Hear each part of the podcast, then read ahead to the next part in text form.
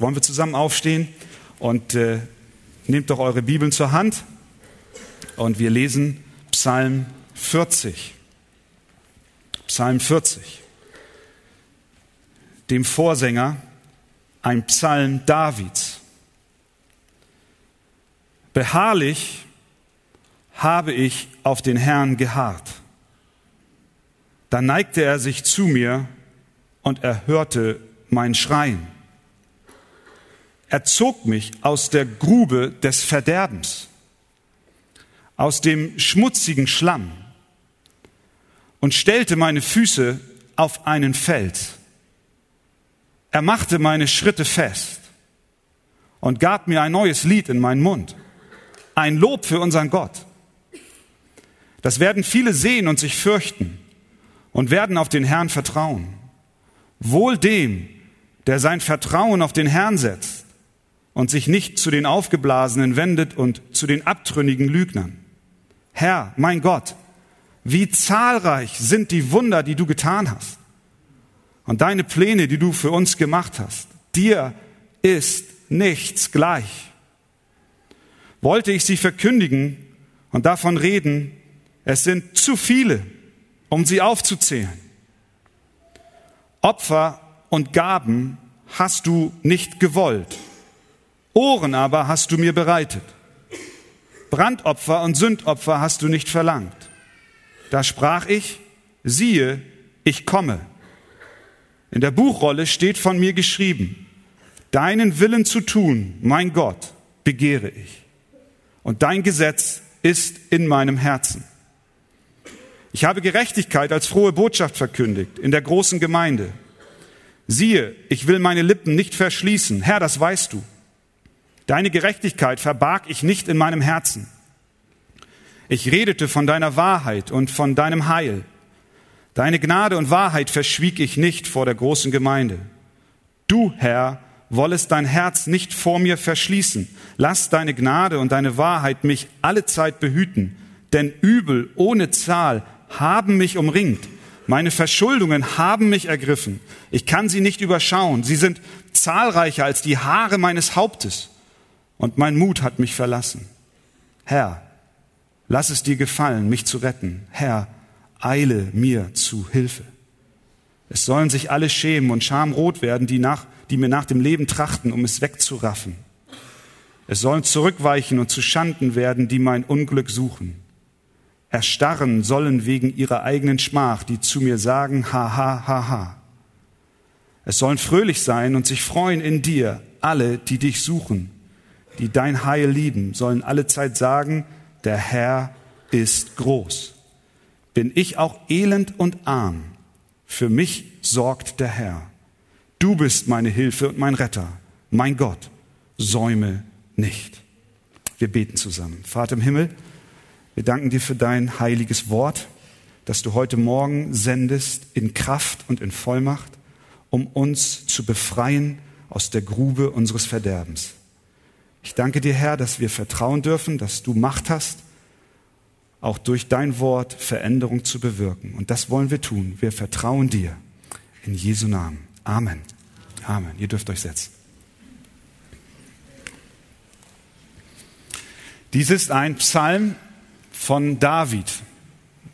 Ein Psalm des Königs von Israel. David schreibt in Vers 3, er, damit meint er Gott, den Herrn, er zog mich aus der Grube des Verderbens. Das heißt, David fühlte sich wie in einer Grube. Und er sagt, es war eine Grube des Verderbens. Luther übersetzt eine grausige Grube, eine furchtbare Grube. Das hebräische Wort, was hier für grausig oder verderblich steht, kann auch bedeuten laut ertönen, widerhallen, wie ein mächtiges Getöse von Wasser. David fühlte sich wie in einer Grube, wir können auch sagen einer Zisterne oder einem Brunnen. Es war um ihn herum dunkel, es war eine tiefe Tiefe, in der er war, in der gleichzeitig ein lautes Tönen zu vernehmen war, wie ein Getöse von Wasser. Stellen wir uns vor, wir sind gefangen in einem Loch. Und wir sehen nicht viel, aber wir hören plötzlich, als wenn Wasser über uns hereinbricht und wir wissen nicht, wo es herkommt. Dann spricht er in Vers 3 weiter von dem schmutzigen Schlamm. Es ist nicht nur eine Grube mit einem festen Boden, sondern es ist eine Grube, deren Boden schlammig, morastig, sumpfig ist. Er versank in dem Schlamm mehr und mehr. Und jeder Versuch aus dieser Grube, sich zu befreien, war zum Scheitern verurteilt, ja ist eigentlich nur dahin führend, dass es noch tiefer geht. Und es geht nicht wie der Baron von Münchhausen, der sich angeblich an den eigenen Haaren samt seines Pferdes aus dem Schlamm gezogen hat. Nein, David konnte sich nicht befreien. Er sank. Das sind die Emotionen des Davids. Er fühlte sich wie in einem Verlies. In einem Verlies. Und er war sicher dem Tode geweiht. Jeremia wurde einmal tatsächlich von König Zedekia in eine Grube geworfen. Das war in einem Gefängnishof, eine Zisterne. Und in Jeremia 38 lesen wir, sie ließen den Propheten an Stricken hinunter. In der Zisterne aber war kein Wasser, sondern nur Schlamm. Und Jeremia sank in den Schlamm. Und dann holten sie ihn später raus. Aber wären sie nicht gekommen, um ihn herauszuziehen, wäre er versunken im Schlamm. Im Psalm 69 schreibt David von einer ähnlichen Erfahrung. Und er erwähnt hier auch Schlamm und dieses Wasser, dieses Getöse. Und er sagt dort, hilf mir, o oh Gott, denn die Wasser gehen mir bis an die Seele. Ich bin versunken in tiefem Schlamm und habe keinen Stand. Ich bin in tiefes Wasser geraten und die Flut überströmt mich. Wir stellen uns vor, wie David sich fühlte. Tief unten in einer Grube, im Dunkeln auf schlammigen Untergrund, immer tiefer sinkend, lautes Getöse von Wasser, das immer mehr zu steigen drohte. Der Psalm sagt uns nicht, was es war, das David zu diesen Emotionen gebracht hat. Was wir sehen ist, es ist sehr real und sehr bedrückend. Und es ist für ihn nicht eine Fiktion, aber dennoch wissen wir nicht, was jetzt die Ursache war, dass er sich so fühlte. Es kann sein, dass er verfolgt wurde und er sich aufgrund seiner Feinde in so einem tiefen Loch fühlte. Ein Hinweis darauf könnten wir aus Vers 15 entnehmen, es sollen sich alle schämen und schamrot werden, die mir nach dem Leben trachten, um es wegzuraffen. Es könnte aber auch eine Krankheit gewesen sein, eine Depression, wie vielleicht auch einige unter uns sie erleben und wir uns dann so fühlen, als wären wir in einem tiefen Loch und kommen nicht mehr heraus. Es kann aber auch Sünde gewesen sein, die ihn in diese Grube führte. In Vers 13 haben wir darauf einen Hinweis. Er sagt dort, meine Verschuldungen haben mich ergriffen. Luther, die Elberfelder übersetzt, meine Sünden haben mich erreicht. Meine Sünden haben mich erreicht, dass ich nicht aufzublicken vermag. In dieser Grube,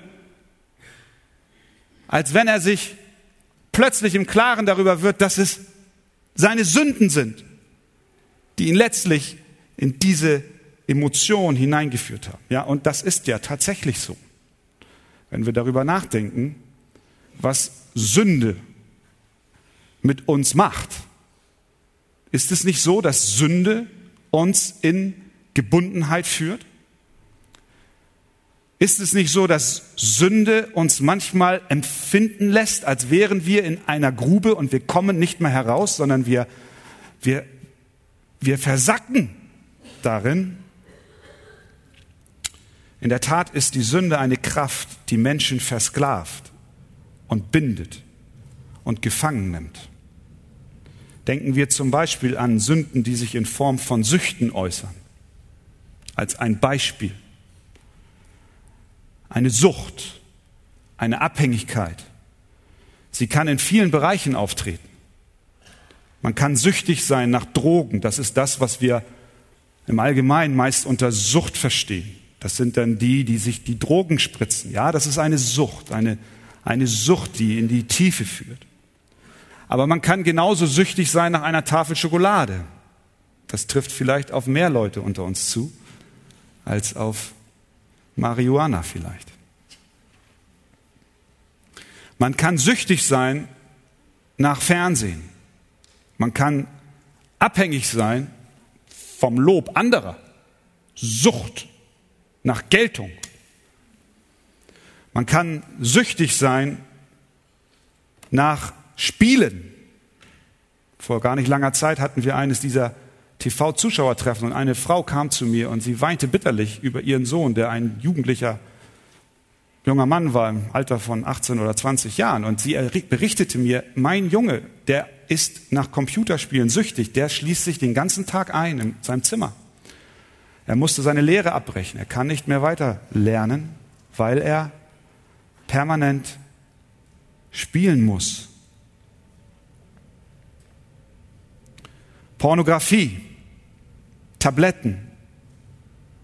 Eine Sucht ist ein unkontrolliertes, zwanghaftes Verhalten. Man kann sich nicht unter Kontrolle bringen und es überwältigt einen und es versklavt einen und es bindet einen und es beherrscht einen.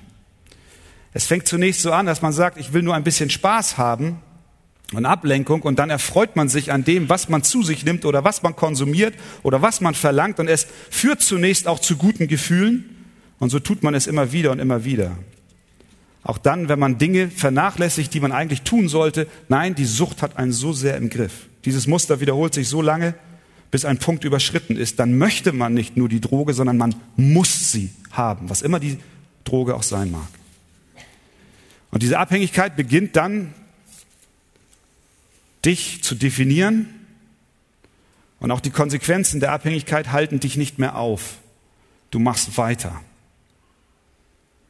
Die Freude und das gute Gefühl, was zunächst da war, fordert aber dann seinen Preis. Und wir werden Sklave und sind nicht mehr frei. Wie fühlt sich das dann an? Es fühlt sich an wie in einer Grube, ohne Hoffnung, kein Ausgang, wie Schlamm, man versackt und das Wasser steigt zur gleichen Zeit. Oder denken wir an die Sünde des wiederkehrenden und in uns aufkochenden Zorns. Ein Mitmensch von dir, deine Frau, dein Mann, dein Kind reizt dich immer wieder zum Zorn und du bist dabei und versuchst diese Sünde loszuwerden und du kämpfst gegen sie an, aber dann plötzlich kommt diese, diese Wut wieder in dir hoch, weil der Mensch nicht das tut, was du von ihm erwartet hast. Du wirst laut, du schreist, du tyrannisierst und verängstigst deine Familie. Und sobald sich die Aufregung gelegt hat, denkst du darüber nach? Wie fühlt es sich an, wie in einer Grube, in der du zu versacken drohst? Du kommst da nicht raus. Etwas beherrscht dich. Wir könnten viele andere Sünden an dieser Stelle beschreiben und würden feststellen, dass alle Sünden uns in die Tiefe befördern, in eine dunkle Grube manövrieren und wir nicht mehr wissen, wo der Ausgang ist. Die Grube, von der David hier spricht, ist nicht Ausdruck von Sünde allein, sondern sie steht stellvertretend für alles, was uns das Gefühl der Hilflosigkeit gibt und der Verzweiflung vermittelt, etwas, was unser Leben bedroht und wir nicht mehr herauskommen. Das ist die Grube. Aber, jetzt kommt das große Aber. Dieser Psalm ist ein Psalm der Befreiung. Es ist ein Psalm über einen Retter, der größer ist als die Macht deiner Bindung. Es gibt einen, der Kraft hat, dich zu befreien. Es gibt einen Retter. Es gibt einen Retter. Auch für deine Sucht, für deine Sünde, in der du dich gefangen genommen fühlst. Der Herr befreit. Er befreit, ja, er befreit nicht nur, sondern er hat schon befreit. Schauen wir uns an. Vielleicht sagst du, aber er hat mich nicht befreit, denn das, was du eben beschrieben hast, Christian, das trifft auf der einen oder anderen Weise auch auf mein Leben zu. Das, was du da sagst, das kenne ich. Vielleicht nicht in einer ganz großen, extensiven Form, aber immer wieder fühle ich mich ertappt und ich komme nicht heraus aus meiner Sünde, die gewohnheitsmäßig an mir klebt.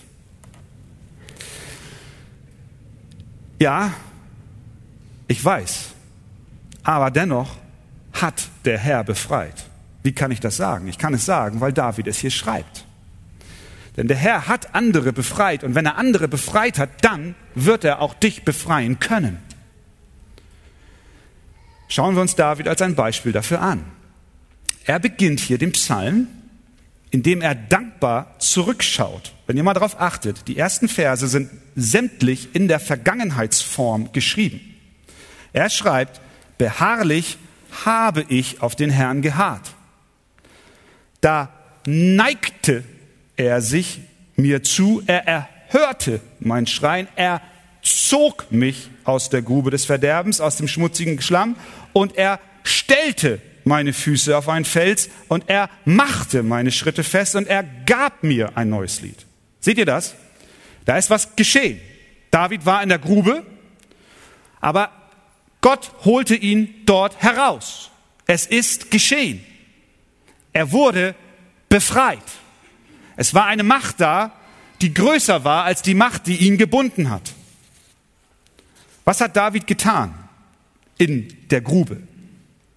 Vielleicht können wir daraus lernen, was wir auch tun dürfen und sollen, wenn wir uns in so einer Grube befinden. Das Erste ist, was wir sehen, ist, er schrie zum Herrn. Vers 2. David schrie oft zu dem Herrn und er weinte viel. Letzten Sonntag haben wir über die Tränen gehört. David war ein Mann, der viel zu Gott schrie. Psalm 6, Vers 7 sagt er, ich bin müde vom Seufzen, ich schwemme mein Bett die ganze Nacht, benetze mein Lager mit meinen Tränen.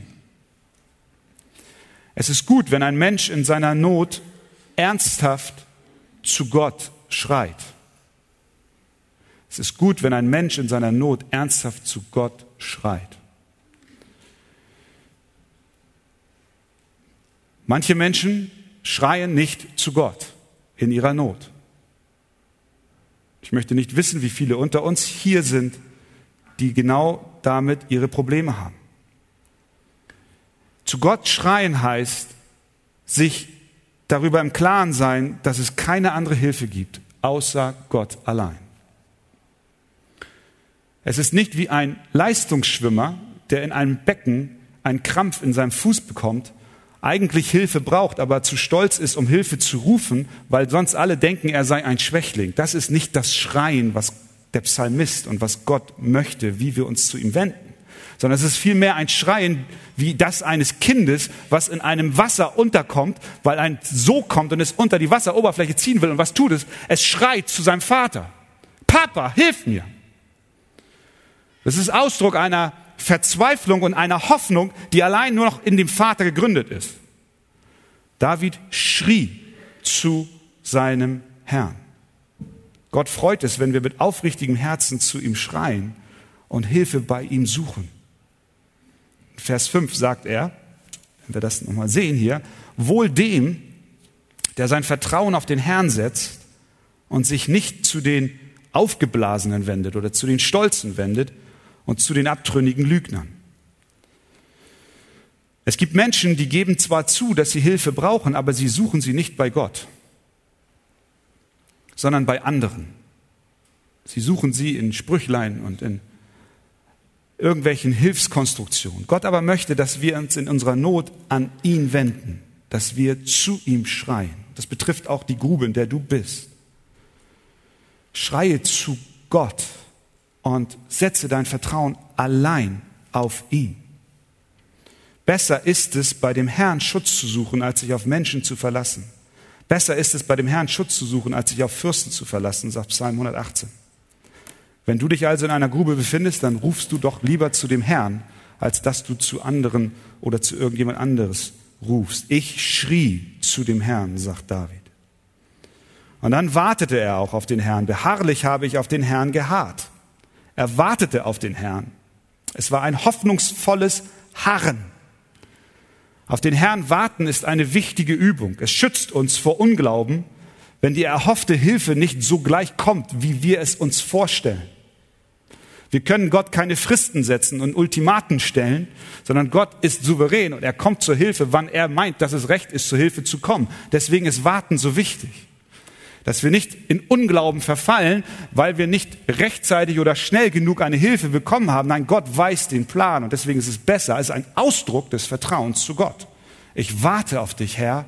Ich warte, dass du mich aus dieser Grube befreist. Ich schreie zu dir und ich sage, ich brauche Hilfe, aber zur gleichen Zeit warte ich hoffnungsvoll und in Demut, dass du kommst. Und die Hilfe kam.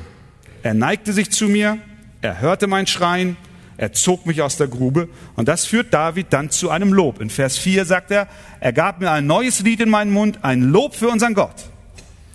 Er gab mir ein neues Lied. Er sagt in Vers 17, der Herr ist groß. Er sagt, dir ist nichts gleich. In Vers 6, deine Wunder sind zahlreich. Und wenn wir uns darin hineinversetzen, wie ein Mensch in einer Grube gefangen ist, und wir haben diese Bilder so oft schon gesehen, auch in Berichten von Menschen, von kleinen Kindern, die in diesen Brunnen gefallen sind und sie stecken fest. Und wenn sie dann gerettet werden, was ist das für ein Gefühl? Sie atmen. Sie sagen, ich, ich, ich lebe. Und sie preisen ihre Retter und sind dankbar dafür. Das ist, was David hier erlebt. Das ist ein Psalm der Befreiung. Gott hat Kraft zu befreien.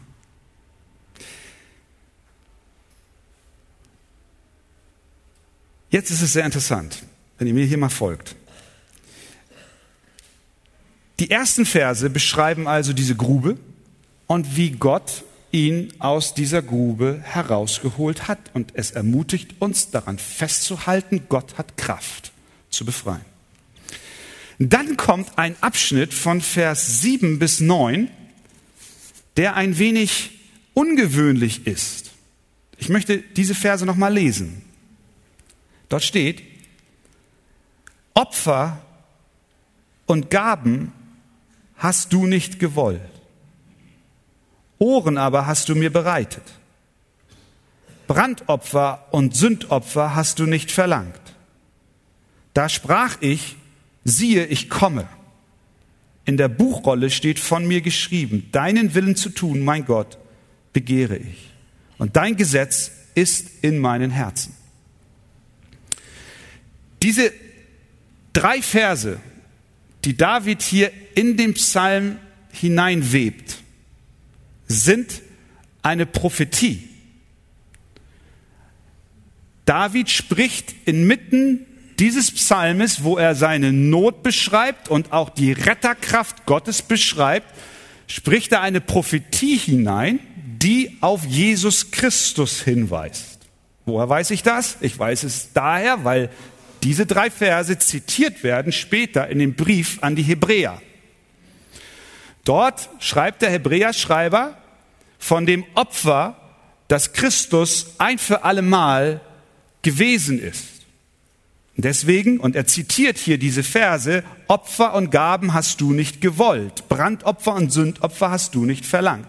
Das heißt, was wir hier sehen, ist, wie Jesus Christus diese drei Verse zu seinem Vater spricht und ihm sagt, mein Opfer, wenn wir das im Kontext des Hebräerbriefes sehen, ist ein für allemal ausreichend. Durch mein Opfer sind alle Sünden hinweggetan. Wenn wir mal zu Hebräer 10 gehen, dort steht das. Dort steht genau der Vers vor diesen drei Versen, die zitiert werden. Es heißt dort, denn unmöglich kann das Blut von Stieren und Böcken Sünden hinwegnehmen. Und wenn wir darüber sprechen, und deswegen ist, glaube ich, ein Bezug zur Sünde, die uns in eine Grube hineinführt, hier ganz und gar äh, zulässig, weil diese drei Verse klar darüber sprechen, dass Sünde vergeben wird durch Jesus Christus. Der Hebräer sagt, die Sünden können nicht von Opfern, die durch Tierblut gebracht werden, vergeben werden, sondern Jesus Christus ist ein für allemal ein Opfer geworden für die Sünden. Was er damit sagt ist, dass Jesus Christus die Kraft ist, die dich befreit. Er spricht hiervon, dass hier, dass er aus der Gebundenheit der Sünde herausgekommen ist. Warum? Durch das Opfer, was Jesus Christus am Kreuz von Golgatha getan hat. Er starb als ein Opfer für die Sünden derer, die an ihn glauben. Und er wurde ihr Stellvertreter. Was haben wir vorhin, was haben wir vorhin zum Opfer gesungen hier, zum, zum Kollekte sammeln? Möchtest du los sein vom Banne der Sünd? Haben wir es gesungen? Von der Gebundenheit der Sünde. Möchtest du aus der Grube herauskommen? Und was war die Antwort? Was haben wir im Refrain gesungen? Es ist Kraft. Worin? In dem Blut. Das singen wir schon seitdem ich Kind bin. Ich kenne das Lied, seitdem ich Baby bin. Kraft in dem Blut, Kraft in dem Blut. Und heute habe ich gedacht, preis dem Herrn. Ich meine, das habe ich schon vorher gedacht manchmal. Aber heute habe ich gedacht, es ist ja wahr. Das ist der, das ist der Text hier. Verstehen wir das? Da ist eine, eine, Grube, in der du bist. Und du bist gefangen. Und du kommst da nicht heraus wie ein, wie ein Mensch, der keinen Ausweg findet. Du bist dem Tod geweiht. Und dann kommt David und sagt, es ist Rettung da. Und dann sagt er, ja, warum ist Rettung da? Weil da jemand bezahlt hat am Kreuz für die Sünde, die dich gebunden hält. Das ist das Evangelium im Psalm 40. Verstehen wir das? Es ist Kraft in dem Blut. Und die Predigt heute Morgen soll eigentlich nur das eine zum Ziel haben. Dass du glaubst, dass du das glaubst, dass Kraft ist im Blut. Das Kraft ist im Blut Jesu Christi, dass du aus deiner Sünde herauskommst. Amen. Das ist, das ist der Punkt. Das ist der Punkt. Wir sollen es glauben. Christus ist die Erlösung. Und das hat David hier schon gesagt. Ohne dass er den Namen Jesus erwähnt. Sondern er macht diesen, der Hebräerbrief bestätigt das. Er sagt, da ist ein Opfer gewesen, das ein für alle Mal bezahlt hat. Das ist die Kraft. Er hat schon befreit. Und dann will ich euch sagen, David ist ein Zeugnis davon. Darf ich mal fragen, wer von euch kann sagen, dass er in seinem Leben schon einmal von der Macht der Sünde befreit wurde? Zeig mal eure Hand. Halleluja.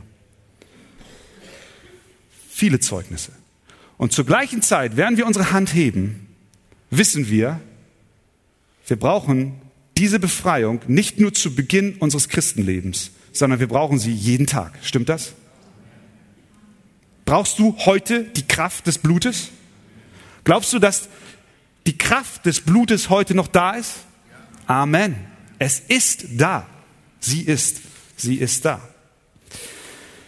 Das heißt, Bindungen, Abhängigkeiten, Sünden, Versklavungen, mögen sie noch so stark und kraftvoll sein, sind nicht so stark wie die noch größere Kraft Gottes, die sich in dem Evangelium von Jesus Christus ausdrückt. Wie sagt Römer 1, denn ich schäme mich des Evangeliums nicht, denn es ist eine Kraft Gottes, die selig macht alle, die daran glauben. Wir können auch sagen, die die rettet, die die aus der Grube holt, die daran glauben. Das Evangelium ist die Kraft, von der David hier auch schon schreibt. Aber dann wenn du dann weiterliest, das ist jetzt also so Jetzt habe ich von dem ersten Block gesprochen. Das eine ist die Beschreibung der Grube und der Verlorenheit. Und dann haben wir gesehen, da ist eine Kraft, die, heraus, die herauszieht. Und dann beschreibt David in Vers 7 bis 9, haben wir eben gesagt, diese Kraft ist die Kraft des Evangeliums. Dadurch, dass Jesus Christus am Kreuz ein Opfer war, ein für alle Mal, gibt es keine Kraft der Sünde, die uns in der Grube halten kann, sondern er ist der Garant dafür. Und dann kommt der nächste Block, können wir so fast sagen, von Vers 10 bis 18, so den Rest des Psalmes, wo du dann auf einmal sagst, oh, wieso, was ist denn da jetzt los? Schaut euch das mal an. David, obwohl er uns eben noch gesagt hat, dass er aus der Grube befreit wurde, sagt uns jetzt auf einmal in Vers 14, Herr, lass es dir gefallen, mich zu retten. Herr, eile mir zur Hilfe. Eben noch hat er in der Vergangenheitsform gesprochen, zu Beginn des Psalms, und sagt, ich bin schon gerettet, ich bin rausgekommen. Und jetzt spricht er in der Gegenwartsform, Herr, lass mir gefallen, mich zu retten. Herr, eile mir zur Hilfe. Herr, eile mir zur Hilfe jetzt. Ich brauche hier und jetzt deine Hilfe. Schon wieder David. Wieso? Du bist doch schon gerettet. Warum noch einmal das ganze Spielchen von vorne?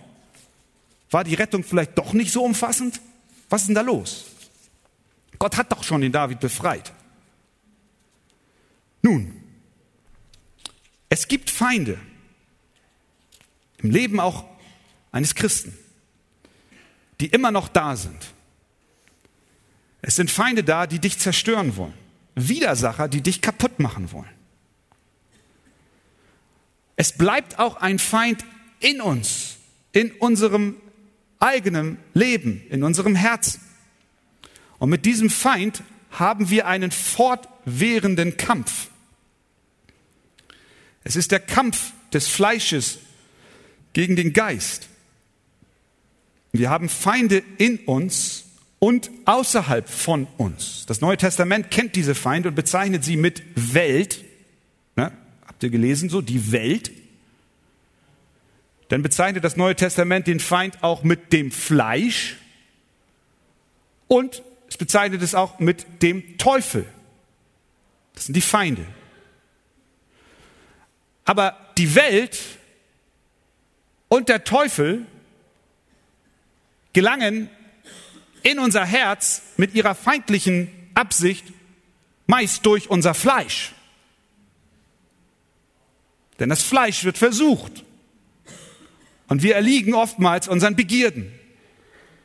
Und schon sind wir wieder in der Grube, kommen nicht heraus.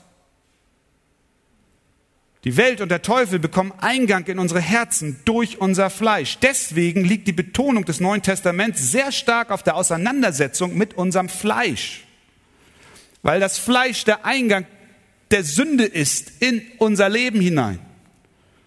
Deswegen schreibt Paulus zu viel von, legt ab den alten Menschen. Tötet ihn. Das ist auch nicht ein Vorgang, der einmal bei der Bekehrung so erfolgt ist, dass es nie wieder der Fall ist. Nein, wir sind von der Macht der Sünde und dem System der Sünde befreit. Und wenn du in deinem Leben eine so starke Bindung hast, dann frag dich doch einmal, bist du wirklich befreit worden, als du Jesus Christus dein Leben gegeben hast? Ist die Macht der Sünde in deinem Leben gebrochen? Aber dann gibt es eben auch die wiederkehrende Sünde, die in uns verharrt und bleibt und wir da aufgerufen sind, einen Kampf dagegen zu kämpfen. Und dieser alte Mensch ist nicht wie eine Klamotte, die sich ausziehen lässt, wie ein Kleidungsstück, was drei Nummern zu groß ist und es fällt so von dir ab, sondern es ist manchmal wie, wie, wie angeklebt. Und du, du gehst morgens, stehst auf und, und du weißt dein Leben Gott an diesem Tag und sagst, Herr, ich bitte dich, sei mir gnädig. Du schreist zu Gott, dass er dich heute an diesem Tag beschützen möge vor deinem eigenen Fleisch, was dich in die Grube hineinmanövrieren will. Indem wir dem Evangelium vertrauen und es uns in Erinnerung rufen, dem du in deinem täglichen Kampf mit der Sünde, die dich immer wieder anhaft, die dir immer wieder anhaften will, in diesem Kampf dich zurückbesinnst, immer wieder auf die Kraft des Evangeliums, dann wird diese Sünde in deinem Leben schwächer und schwächer. Und du wirst von Sieg zu Sieg gehen. Wenn du dem, wenn du dem vergossenen Blut und der Kraft Jesu Christi glaubst. Das heißt, was David uns eigentlich hier deutlich macht und was auch wichtig ist für unser tägliches Christenleben ist, ja, es gab einmal eine Befreiung aus der Grube und wir sind aus der Grube des Todes befreit, aber gleichzeitig sagt er, Herr, lass es dir gefallen, mich zu retten. Eile mir zu Hilfe. Das heißt, er ruft den Herrn immer wieder und immer wieder an. Rufst du den Herrn immer und immer wieder an, auch wenn es um dein persönliches Leben geht? Ich möchte dich ermutigen, dass du das mitnimmst und dass du in deinem Leben mit Gott so lebst, dass du ihn zum einen dankst für die Errettung aus der tiefen Grube, aber dass du zur gleichen Zeit sagst, Gott, ich brauche auch heute deine Retterkraft. Ich brauche auch heute das Blut vom Kreuz, dass ich nicht wieder in diese Grube hineinfalle, wo mich mein Fleisch hineinmanövrieren will durch die Einflüsse, die aus der Welt und auch vom Teufel kommen. David ruft also den Herrn an und bittet ihn, dass er ihn immer wieder und immer wieder befreit. Und David hat Vertrauen in Gott, weil er weiß, dass der Herr in der Vergangenheit ihn befreit hat. Und deshalb weiß er, dass auch Gott es in der Zukunft tun wird. Dieses Bewusstsein macht ein Leben möglich ohne Abhängigkeit und ohne Sucht es macht nicht ein Leben möglich ohne Versuchung und Anfechtung, aber es wird dich in die Freiheit hineinführen. Es reicht also nicht aus, ein Zeugnis von einem Befreier zu haben, der in der Vergangenheit gerettet hat, sondern ich brauche die Befreiung auch heute. Ich brauche jemanden, der mich heute rettet, der mich heute herausholt, der heute mich aus der Grube zieht. Und dann beendet David den Psalm mit einem Lob und einer Bestätigung. Und darin sollten wir ihm nachahmen. Schaut euch an, Vers 17 und 18. Ich lese jetzt mal nach Luther. Er sagt, lass deiner sich freuen und fröhlich sein alle, die nach dir fragen und die dein Heil lieben. Lass alle Wege sagen, der Herr sei hoch gelobt. Denn ich bin arm und elend. Der Herr aber sorgt für mich. Du bist mein Helfer und Erretter. Mein Gott, säume doch nicht.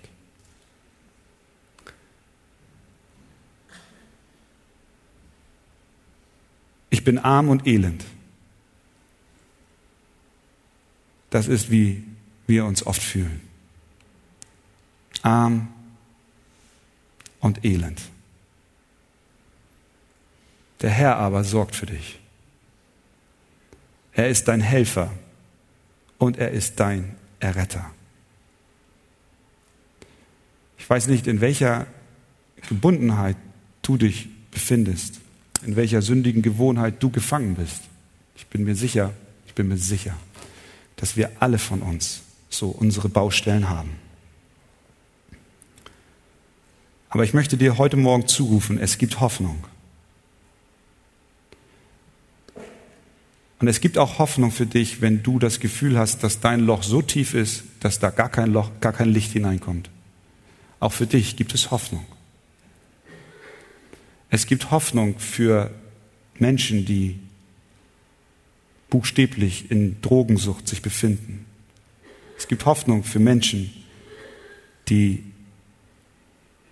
der Augenlust unterlegen sind. Es gibt Hoffnung für Menschen, die dem Zorn und dem Stolz, dem Hochmut verfallen sind. Es gibt Hoffnung für dich, was immer dein Problem auch sein mag. Wenn du hier bist und du bist in deiner sündigen Gewohnheit gefangen, dann gibt es Hoffnung in dem gekreuzigten Christus.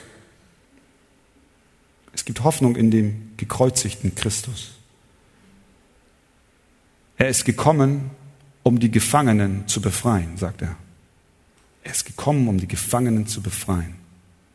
Er will dich befreien. Er lädt dich ein, dich von deinen Sünden abzuwenden. Er lädt dich ein, zu ihm zu schreien. Er lädt dich ein, dass du ihm vertraust, allein ihm vertraust und deine Hoffnung nicht bei stolzen und hochmütigen Menschen suchst. Er lädt dich ein, auf ihn zu warten. Und dann steht er bereit, alle die aufzunehmen, die im Glauben zu ihm kommen. Deshalb folge dem Beispiel Davids und rufe du auch zu deinem Befreier. Er ist ein großartiger Gott. Und wir können Zeugnisse davon ablegen, wie er befreit hat. Und es gibt keinen Grund zur Annahme, dass er nicht auch dich aus deiner Grube herausziehen kann. Deswegen vertraue ihm. Glaube an das vergossene Blut Jesu Christi, denn es ist Kraft in dem Blut. Amen. Amen.